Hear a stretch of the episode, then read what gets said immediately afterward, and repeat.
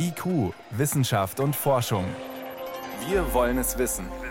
Ein Podcast von Bayern 2.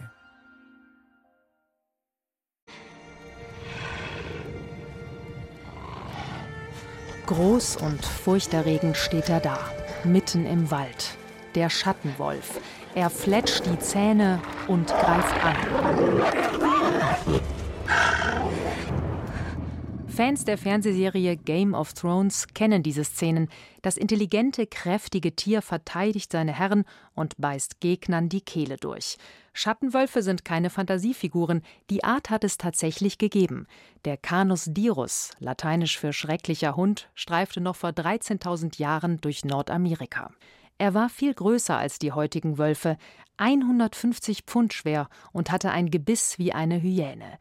Der Paläogenetiker Laurent Franz von der Münchner Ludwig-Maximilians-Universität hat zusammen mit einem Forscherteam DNA-Spuren des ausgestorbenen Wolfes analysiert und kam auf erstaunliche Ergebnisse. Rein äußerlich sind sie sich sehr ähnlich. Der Schattenwolf ist eine etwas größere Ausgabe des heutigen Wolfs. Aber genetisch gibt es entscheidende Unterschiede. Viel größere zum Beispiel als heute zwischen Wolf und Kojote. Das war für uns dann doch eine echte Überraschung. Die Wissenschaftler untersuchten winzige fossile Überreste von Zahnsegmenten und Innenohrknochen. Schattenwölfe lebten Millionen von Jahren allein in Nordamerika, bis vor 20.000 Jahren die Grauwölfe und Kojoten aus dem eurasischen Raum einwanderten. Trotzdem vermischten sie sich nicht. Da war eine Barriere. Wir wissen aber nicht exakt welche. Es könnte sein, dass sich Schattenwölfe anders als Grauwölfe verhalten haben und dass sie sich deshalb nicht miteinander fortpflanzten. Oder, falls es doch mal passierte, dass der Nachwuchs unfruchtbar war. Also wir wissen nicht ganz genau, warum sie sich in diese Fortpflanzungsisolation begeben haben, aber wir wissen, sie konnten sich nicht miteinander kreuzen. Das ist ungewöhnlich, denn verwandte Wolfsarten kreuzen sich sonst häufig miteinander. Die Forscher schätzen, dass sich die Linie der Schattenwölfe von der Linie der grauen Wölfe vor Millionen von Jahren abgespalten hat. Und dann lebten die Schattenwölfe lange isoliert in Nordamerika. Auch das spricht dafür, dass sie nur noch entfernt verwandt sind. Das sagt auch Verhaltensbiologe Kurt Kottreschall, der in Österreich das Wolf Science Center mitbegründet hat. Wir haben zum Beispiel Gene der Neandertaler im modernen Menschen. Äh, aber wir haben keine Gene des Diruswolfs in den Grauwölfen. Also der ist äh, sozusagen ausgestorben und seine Gene waren weg.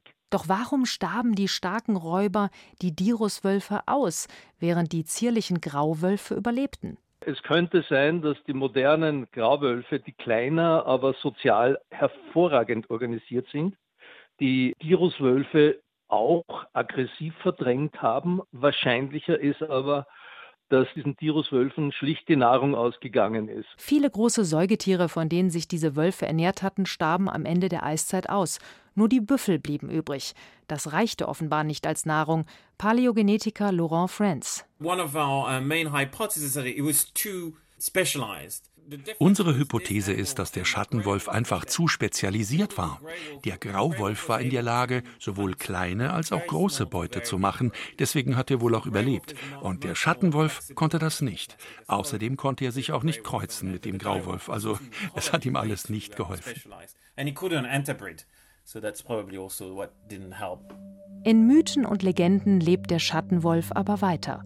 Nur anders als in der Fernsehserie Game of Thrones hatte das Tier höchstwahrscheinlich kein weißes Fell, es war eher rötlich-braun.